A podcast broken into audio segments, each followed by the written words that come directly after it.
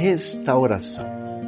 Quando alguém chega numa situação limite, perdido em vícios, em problemas pessoais, em pecados, o que se pode fazer? A Bíblia nos diz que Deus ordena ao profeta Oséias que vá atrás de sua mulher que tinha caído em promiscuidade, que tinha adulterado e Deus diz que ele deveria amá-la, ir atrás dela. Oséias faz isso, compra a mulher de volta e diz: Eu vou me casar com você com amor permanente, com amor eterno. Ele faz aquilo que Deus faz conosco.